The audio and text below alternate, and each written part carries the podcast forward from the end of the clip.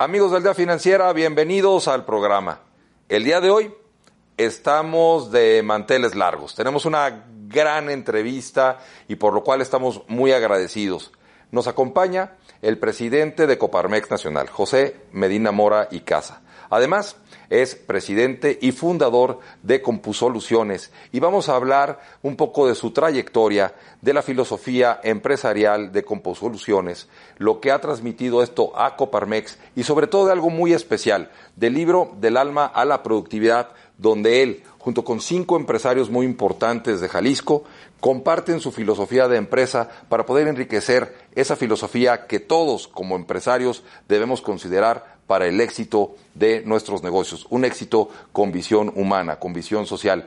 José, bienvenido a Aldea Financiera. Muchas gracias, Roberto. Un honor estar aquí en Aldea Financiera. Al contrario, estamos muy honrados de que nos acompañes. Y pues como todas las entrevistas, me gustaría empezar preguntándote un poquito cuál es la trayectoria de José Medina, su propósito de vida. ¿Qué nos puedes compartir para todos los aldeanos? Sí, bueno, te podría compartir que hace 37 años me tocó fundar esta empresa, con Soluciones. Teníamos en ese tiempo la visión de que sí se podía hacer en México una empresa que diera un excelente servicio a los clientes, una empresa en la que los que trabajáramos ahí nos podríamos desarrollar personal y profesionalmente, que sí se podía hacer una empresa basada en principios y valores, una empresa que cumpliera con todas las obligaciones legales y fiscales y como consecuencia de eso fuera negocio. Lo que te puedo decir, Roberto, es que gracias a la visión de la Fundación, hoy Compusoluciones es la empresa que es. Si te fijas en esa visión, era más como el tipo de empresa que queríamos ser. Y eso es lo que sigue siendo válido. Eh, digamos, una empresa con visión humanista en donde el colaborador al centro es eh, importante para todas las decisiones que se toman en la empresa. Después de, desde luego, un inicio difícil como cualquier emprendedor. Claro. Eh, yo venía de estudiar una maestría en Stanford, hice un plan de negocios, hubiera probablemente sacado 10 mención en el salón de clases. Pero bueno, a la hora que pruebas eh, tu modelo de emprendimiento en el mercado, pues la realidad es que en ese primer año quebramos. Eh, yo antes decía que se nos había acabado el capital y un buen amigo eh, que tú también conoces muy bien decía que cuando a una empresa se le acaba el capital es que ha quebrado. Sí, claro. y entonces, bueno, pues desde entonces lo asumo eh, con orgullo porque además el quebrar, en el caso de un emprendedor, el, el fracaso es parte del aprendizaje. Claro. Y entonces, bueno, pues hicimos un segundo plan de negocios, eh, pusimos la inversión que decía el plan de negocios y volvimos a quebrar. Válgame Dios. Esa historia no me la sabía. y, bueno, eh, es que a veces cuando vemos una empresa, lo que no vemos es que empezó un día con un emprendimiento, ¿no? Y como todo emprendimiento, pues hay fracasos y hay aprendizajes. Por supuesto. Eh, y entonces hicimos ya un tercer plan de negocios, ahí sí fue con nuestro resto. Las tarjetas de crédito al tope, eh, teníamos ya Ceci y yo dos hijos, eh, José y Andrés, venía Mariana en camino. Y, bueno, pues tuve que vender mi auto y comprar uno más viejo para tener un poco de flujo. Le dije a Ceci que no podríamos eh, salir de vacaciones, ni siquiera salir a comer los fines de semana, que no les podíamos comprar ropa a los hijos. Eh, y, bueno, afortunadamente al finalizar ese tercer año eh, logramos el punto de equilibrio. Y quizá más importante, un modelo de negocios rentable. Y afortunadamente a partir del cuarto año y hasta el 37, que es el actual, hemos tenido puros años ganadores, algunos más, otros menos. Claro, hemos ido enriqueciendo el modelo de negocios eh, pero quizá vale la pena que te platique que antes de emprender trabajaba yo para una gran empresa aquí en Guadalajara, Hewlett Packard. Sí, gran empresa. Me tocó eh, ser el empleado número 11 de la primera fábrica de Hewlett Packard en Guadalajara. Muy bueno, qué interesante. Eh, acabando la maestría en Stanford, que por cierto nos agarró la devaluación, la devaluación del 82, cuando López Portillo eh, nacionalizó la banca. Que nacionaliza los bancos privados del país. ¿Te acuerdas que dijo que iba a defender el peso como, Como perro. Aquí en Plaza Tapatía. Sí, sí, sí. 5 de febrero del 82. Bueno, Qué ese. buena memoria. Defendamos nuestro peso. He comprometido a defender como perro. Primero de septiembre, nacionalización de la banca, viene una crisis de evaluación. Tremenda, sí. Conacid nos dijo, pues al acabar este semestre se acaba la beca. A mí me, ya había terminado los créditos, me faltaba hacer la tesis, entonces a trabajar en la universidad para completar la tesis y no había trabajo en México. Entonces entré a trabajar en Hewlett Packard en Palo Alto, en el Ah, área internacional, sí. y de ahí es donde vengo precisamente a la fábrica aquí en Guadalajara como el empleado número 11.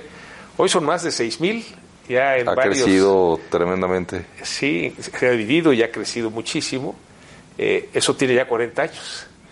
Eh, yo trabajé tres años en Hewlett Packard y luego fue que emprendí. Pero lo que te quiero comentar es que el día que llegué con Ceci a decirle que quería emprender, pues ella había decidido terminar la carrera de psicología en el ITESO, entonces pasaba por mí eh, a Hewlett Packard, nos íbamos al ITESO y yo me quedaba jugando con nuestro hijo mayor en los jardines del ITESO, que entonces tendría un año, Sí.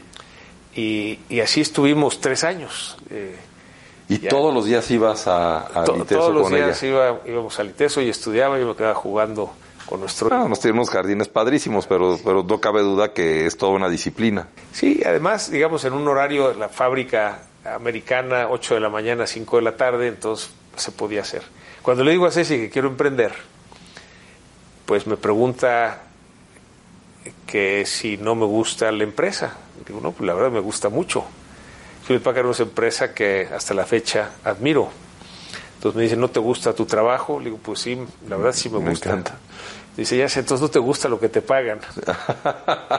Y digo, no, la verdad me pagan muy bien, a lo mejor más de lo que deberían. Y entonces me preguntó, ¿por qué quieres emprender? Qué interesante. Y yo le eché un rollo, la verdad no me acuerdo qué le dije, pero lo que sí me acuerdo es que cuando acabé de echar el rollo, me dijo, Ceci, esto es lo que realmente quieres hacer, ¿verdad? Digo, sí. Me dice, cuentas con mi apoyo. Qué maravilla. Y esto, a la hora que viene ese tercer año, en donde pues ya se nos acabaron los fondos y teníamos las tarjetas de crédito al tope, eh, fue fundamental porque ese apoyo que me dice, si cuentas con mi apoyo, ahí es donde se fue más importante. Eh, desde luego, el, el hecho de que a partir del cuarto año, pues ya hayan sido años ganadores, pues nos ha permitido crecer institucionalmente. Parte de lo que hemos querido hacer desde que fundamos la empresa es ser una empresa institucional. Siempre decíamos, tenemos que tener todo institucionalmente para el día que coticemos en bolsa. Muy bien. Cuando llegó ese día decidimos no cotizar en bolsa porque ya no tenía... Pero ya fue decisión interna. Sí, estábamos listos para poderlo hacer, pero realmente no nos representaba ningún beneficio. Eh, pero sí nos dejó el beneficio de la institucionalización. Y también el ser una empresa de todos. Desde que empezamos la empresa, eh, lo que hic- hicimos fueron eh, opciones de acciones para los colaboradores, de tal manera que hoy somos más de 100 accionistas, la mayor parte colaboradores y ex colaboradores, a los que les vendemos a un precio preferencial, eh, de tal manera que pues la, empresa sea de todos. Eh, eh, nos parece importante como filosofía de empresa el concepto de compartir. Y, tiene que ver un poco con la, el, el tipo de empresa que, que queríamos formar en esta visión de la fundación que te comentaba y que tiene que ver con que pues la empresa no es nada más de los accionistas. La empresa es de los colaboradores, porque Claro. sin colaboradores no hay empresa, y la empresa es de los clientes, sin clientes no hay empresa. Correcto. La empresa es de los proveedores, de la comunidad, del La gobierno, comunidad. por eh, los impuestos que pagamos y claro, también de los accionistas, pero solo en esa parte. Y, y esa, digamos, concepción de la empresa, que es algo que hemos aplicado aquí en CompuSoluciones, que la empresa es de todos, eh, el que no nada más es el punto de vista accionario, sino que eh, pues hay libertad de que cualquiera pueda expresar su punto de vista. Es eh, muy importante esa libertad de expresión. No importa que lo que sea una opinión diferente a la que dice el director o el gerente, hay la libertad para que cualquiera lo pueda expresar. Y es la manera en que se van enriqueciendo también las decisiones. Las ideas, las decisiones.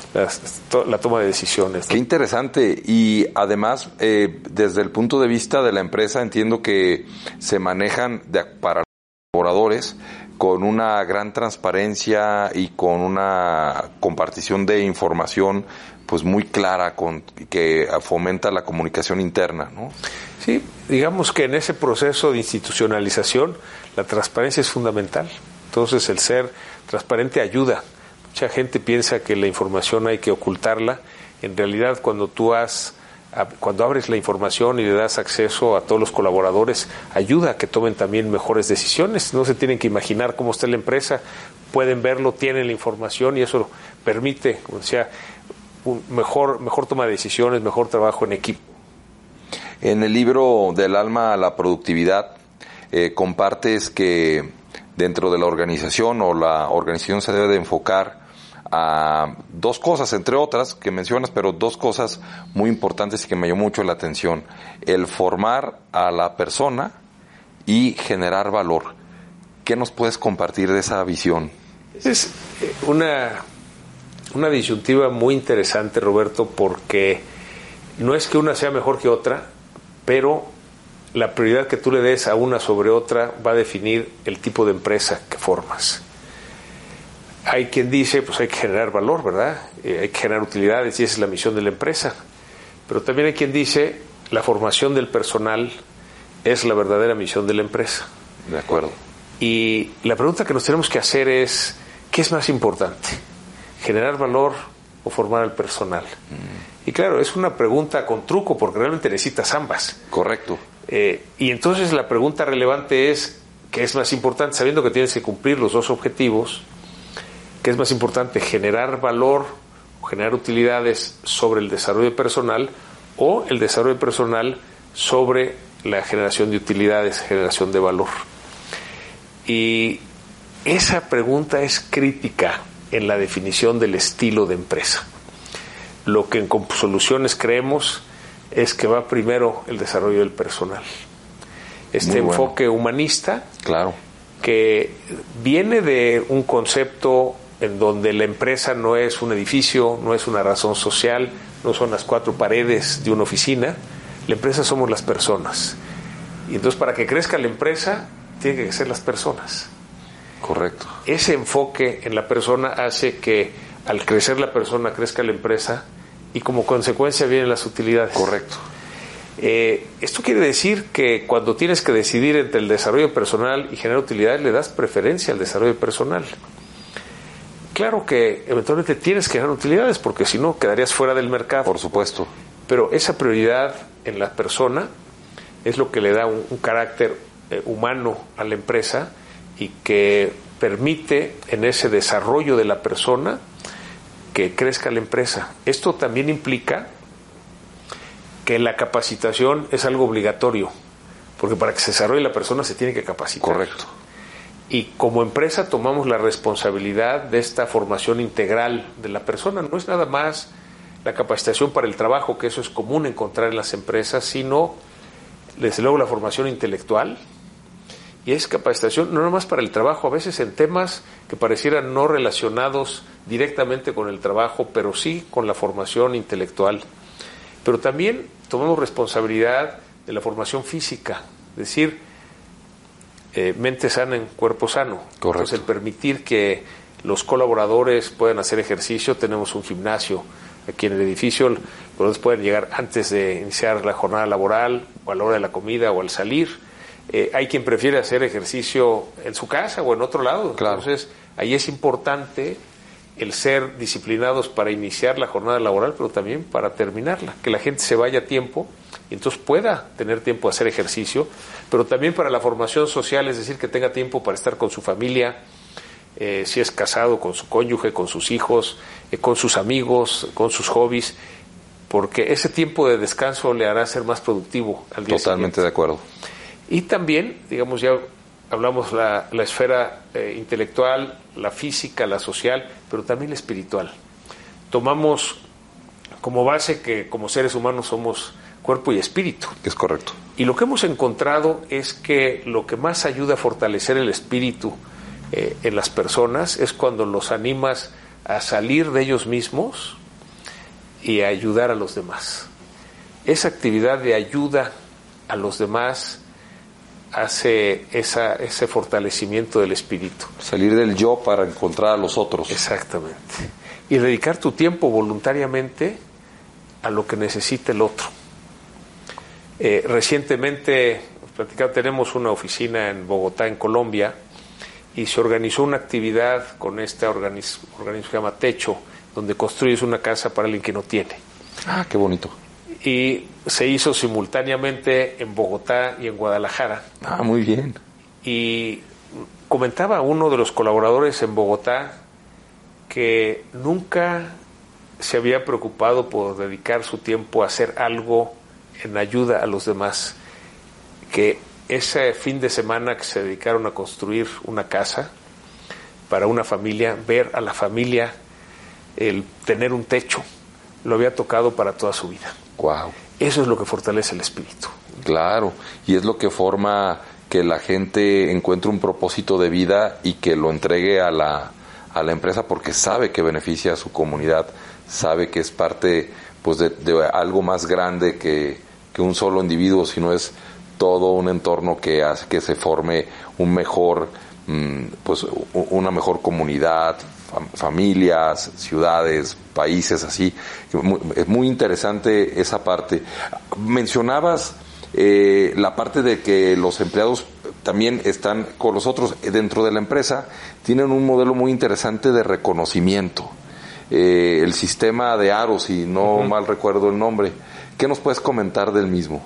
Sí, bueno, antes de hablarte de los aros, Sí. que es el arte de reconocer al otro, Ah, es, de ahí viene el nombre, De- arte de reconocer al otro. arte de reconocer al Ah, otro. yo Ahí viene pensaba que era por los por, por, por el logotipo de Bueno, sí, Compusoluciones. que Compulsiones son aros, entonces es... de Sí, alguna va manera- ligado. Va ligado. Eh, en Compusoluciones no les llamamos empleados, les llamamos colaboradores. Bien. La diferencia, el empleado pudiera ser el utilizado, ¿no? En un proceso Sí, productivo. tienes razón. El colaborador es el que de manera voluntaria decide hacer lo que le corresponde.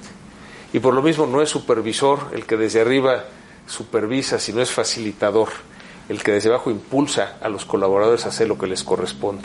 Muy bueno. Y no es el departamento o el área de recursos humanos como si fuera el de al lado de recursos materiales, es el área de desarrollo de talento. Ese es el enfoque. Más importante aún, así es. Todos los seres humanos, todas las personas tenemos talento y la labor del facilitador es desarrollar el talento de sus subordinados, de los colaboradores. Y bueno, parte de esa función del desarrollo de talento son los aros. Típicamente las organizaciones, Roberto, somos muy buenos para señalar cuando algo está mal. ¿no? Sí, para el latiguito a veces, ¿no? Y el coscorrón, el Sí, sí. señalamiento, pero no somos buenos para reconocer cuando algo se hizo bien. Y el sistema de aros lo que permite es precisamente reconocer al otro. El sistema como funciona eh, en con soluciones como lo tenemos implementado es que cuatro veces al año recibimos aros para regalar.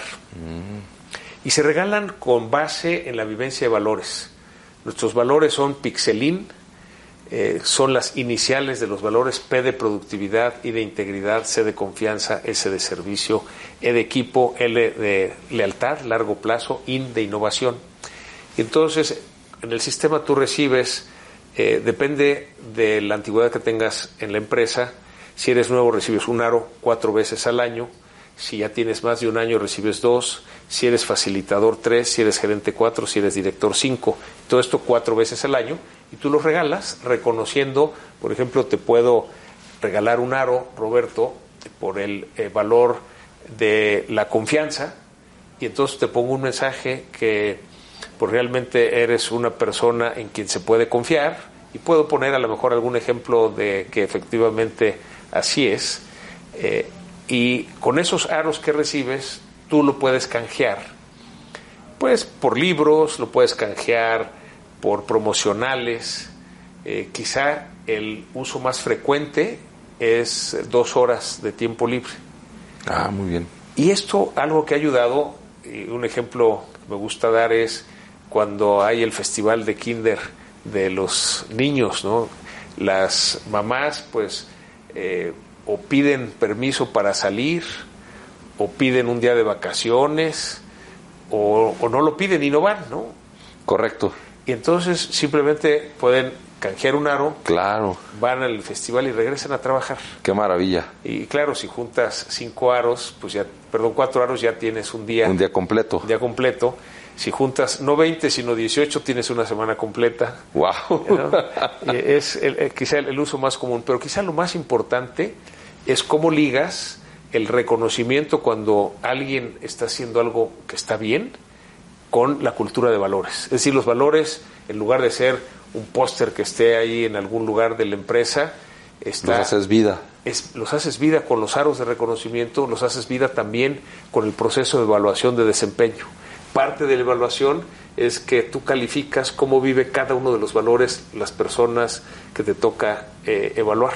Ah, muy bien. Además de la evaluación de los resultados en el trabajo, está la evaluación de la vivencia de valores. Y ese es como lo aterrizas en el día con día, para que no sea algo teórico, sino realmente ser una empresa de principios y valores. Muchas felicidades por esa gran iniciativa.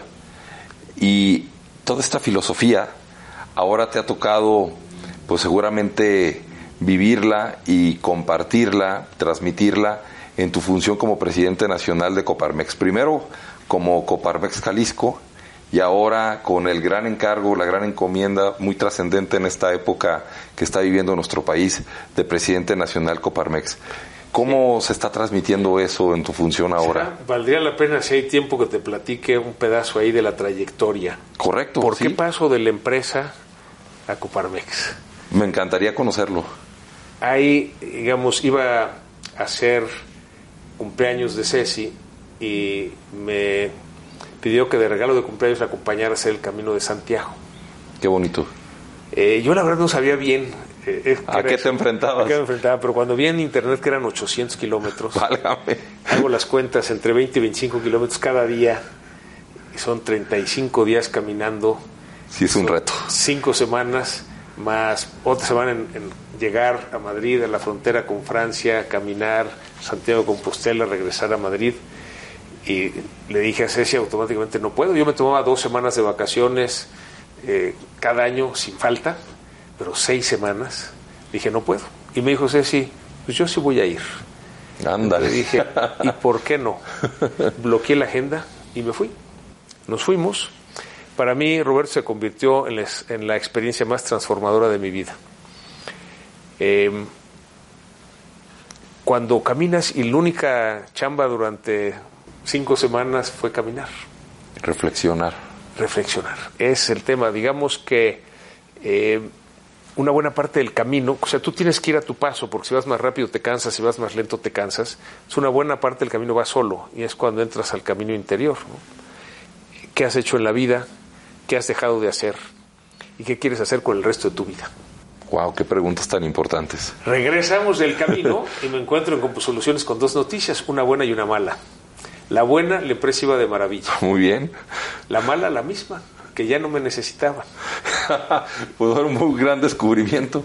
Ya habíamos hecho el cambio de, me había quedado yo ya como presidente del consejo, Juan Pablo mi hermano como director general, yo trabajando en el futuro de la empresa y Juan Pablo operando el negocio, pero justo regresando del camino de Santiago, decido seguir siendo presidente del consejo, pero empezar a tener eh, participación en, con- en consejos de otras empresas, en consejos de universidades, en consejos de instituciones de beneficencia. Entré de profesor invitado al IPADE y entré al consejo de Coparmex Jalisco. Qué bien. Siete años después me eligen presidente.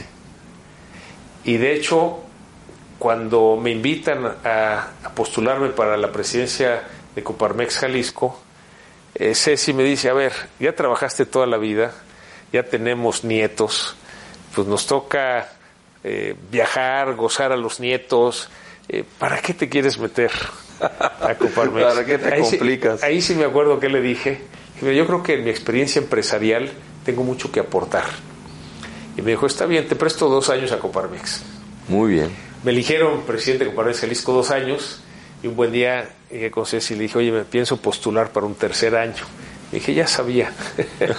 Entonces fui tres, años, fui tres años presidente de Coparmex Jalisco, fui presidente de la Federación Occidente, luego eh, el presidente nacional me invita a ser vicepresidente nacional, luego secretario general y desde enero del 2021 soy presidente nacional de Coparmex. Muchas felicidades. Muchas gracias. Eh, la verdad, eh, muy contento, eh, disfruto cada día. Es sí un reto enorme el trabajar por el bien común, por este momento tan crítico que vive el país y aportar. Digamos, le hemos apostado al diálogo, al diálogo con un gobierno que piensa muy diferente a nosotros, de pero acuerdo. que a partir de, de, que hay un diálogo con respeto hemos podido llegar a acuerdos y eso es lo que de alguna manera eh, seguimos apostando. No a que pensemos igual, sino que haya las condiciones de respeto para que con diálogo lleguemos a acuerdos. Y hemos llegado a acuerdos desde la ley en materia de subcontratación, aumento de salario mínimo, el plan de reactivación económica, la base para la política industrial, eh, ahora el acuerdo para contener la inflación. La inflación. En fin, hay miles de ejemplos en donde a partir del diálogo hemos podido avanzar. Y te diría que quizá lo que más disfruto de ser presidente nacional de Coparmex es que cada semana visito dos o tres ciudades de la República donde tenemos centros empresariales, delegaciones y representaciones. 103, ¿verdad? Comentabas. 103 ciudades, ciudades. de la República. Y el, el darme cuenta que en cada ciudad hay un grupo de empresarios que le dedican su tiempo voluntariamente a trabajar por el bien común es sí, muy esperanzador. Es una riqueza. Y realmente da una fortaleza a la institución que cuando hay cualquier reto, pues yo sé que estamos 103, en 103 ciudades un grupo de empresarios eh, trabajando por un mejor México, eh, por un México que sea más justo, por un México que sea más libre, por un México que sea más próspero, por un México en paz, que es lo que todos anhelamos. Entonces, sabiendo que esta es una responsabilidad limitada en el tiempo, pues cada día eh, tengo que hacer lo que me corresponde y eventualmente, así como me pasaron estafeta, pasaré la estafeta al siguiente, al siguiente. al siguiente presidente. ¿Estás en tu segundo año en este momento? Estoy en mi segundo año. Este, ya le dije a Ceci que voy a postular por un tercer año. o sea, los dos años se han convertido en seis o más años hasta este momento. Bueno, eh, aquellos primeros dos años, pues sí, porque fueron tres en Jalisco, más cuatro de vicepresidente nacional, siete, uno de secretario, ocho. Ya llevo dos como presidente diez, nacional, por diez. Un onceavo. Vamos por el número once, sí. Y por ahí dicen que cuando uno se involucra en un organismo empresarial que disfrutas, que aporta, eh, dicen que los organismos no te dejan ir a pesar de que ya no estés en la posición que pudieras haber ocupado en algún momento. ¿Tú sí, de, desde luego, eh, algo que muy bonito que tiene Coparmex es que los expresidentes siguen participando. Hay un comité consultivo, entonces tanto en Coparmex Jalisco los expresidentes seguimos participando, como a nivel nacional los expresidentes nacionales siguen participando. Para mí es muy importante el comité consultivo eh, me reúno eh, con los expresidentes y les planteo pues retos, desafíos que voy viendo, les voy pidiendo su consejo, su orientación y es algo que ayuda mucho. Es eh, una responsabilidad en la que no estoy solo, hay, hay mucho apoyo. Claro, y eso es muy importante. Muchas felicidades por eso. Para finalizar la entrevista me gustaría hacerte una pregunta que pues no te había comentado, pero estoy seguro que no te va a costar nada de trabajo viendo tu oficina llena de libros. Y es, eh, normalmente también eh, buscamos ver si nos comparten algún libro que haya dejado un impacto eh, positivo en tu vida y que quisieras compartirlo con los aldeanos como una recomendación de lectura. Sí, fíjate que, como puedes ver, me gustan mucho los libros. Sí, sí, extraordinaria la colección. Es mi hobby. Este, Ceci dice que más bien es mi vicio. eh, me he tenido que proponer que de los libros que tengo, hasta que no baje la pila de libros, no compro más libros, ¿no? Para, para irlos leyendo. Y la verdad... Y te forzas un poquito así. Sí, hay varios libros que, que me han marcado. Sería, depende como en, en qué temas. Eh, en la parte, por ejemplo, de la práctica empresarial. Ken Blanchard es un autor que sigo mucho. Él tiene como 50 libros, yo he leído como 20 de sus libros. Él siempre lo escribe con un, otra persona, en donde la otra persona es el experto en el tema, y él lo que hace es traducirlo para que sea de fácil lectura. Entonces tiene un libro sobre la misión, otro sobre la visión, tiene libros sobre trabajo en equipo, sobre servicio al cliente, eh, tiene eh, libros sobre liderazgo, en fin, y, eh, lo que me gusta es de, es de una lectura muy sencilla y que, o sea, fácilmente digerible. A veces la teoría del experto es complicada y lo que hace elevada. Ken Blanchard es aterrizarlo. Hay en particular uno que le recomiendo a los emprendedores, eh, que es eh, eh, One Minute Entrepreneur, que es el emprendedor en un minuto. One Minute Entrepreneur tiene como las bases, yo le, he podido desarrollar a partir de ese libro un esquema con el cual yo acompaño a los emprendedores, que son las cuatro pruebas del emprendedor, y que se los recomiendo ampliamente. Los libros de estrategia, pues hay un autor clásico, Estrategia Competitiva, que, un profesor de Harvard que tiene muchos libros de hace muchos años.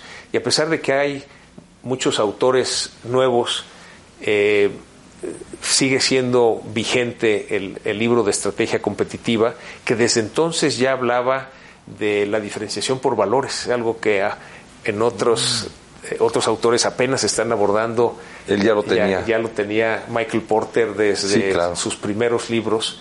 Eh, hay un libro de liderazgo que me gusta mucho de un, eh, eh, el director de una orquesta de Boston que escribe el libro con su esposa y es, es sobre liderazgo transformacional en donde pues él va desarrollando su esquema de liderazgo a partir de la práctica de ser director de orquesta, porque dice, bueno, el líder eh, es el que impulsa a los demás, ¿no? Y los demás son los que tienen que, ejecutar. Ben Sander, Benjamin, Benjamin Sander y su esposa, em, sobre el liderazgo transformacional. Y así, bueno, hay muchos libros, la verdad, este de los océanos azules. Océanos azules para la estrategia competitiva es también muy eh, pues, orientador, ¿no? De, de cómo hacer tu estrategia diferente.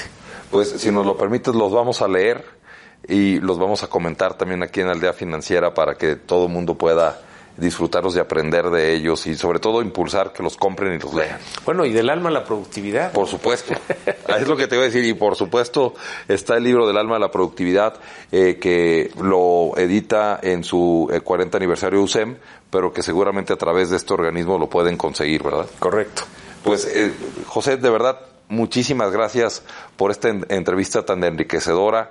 Fue una clase realmente de management y de liderazgo empresarial. Estoy seguro que a todos los aldeanos les ha encantado y pues invitarte de nueva cuenta en el futuro para que sientas que el programa es tu casa cualquier cosa que quisieras compartir, de verdad, eh, nos daría mucho gusto que pudieras acercarte y por supuesto estaremos eh, acompañándote en toda esta labor tan importante que haces en Coparmex, en Compusoluciones y por supuesto en tu vida personal, con tu familia y con la gente que tiene el honor como un servidor de estar cerca y de que lo toques con tu filosofía y de ese espíritu tan enriquecedor que tienes. Pues muchas gracias por la invitación, Roberto, y que sea la invitación a todos los aldeanos a que participen, es lo que necesita el país. Correcto. Que encuentren en qué participar, no importa si es la eh, Junta de Colonos donde viven, la Escuela de Padres y Familia de los Hijos, alguna institución de beneficencia, algún organismo de la sociedad civil, pero es importante participar porque es la, la manera en que vamos a lograr que avance el país. Totalmente de acuerdo. Felicidades por eso. Muchas gracias de nueva cuenta. Contrario. Y pues terminamos la edición de este programa. Les invitamos a que nos sigan en las redes sociales, nos comenten qué opinan, qué otros temas quisieran que tratáramos. Y por supuesto, ya saben, me despido deseándoles que tengan un día, sí, con tendencia positiva. Hasta la próxima.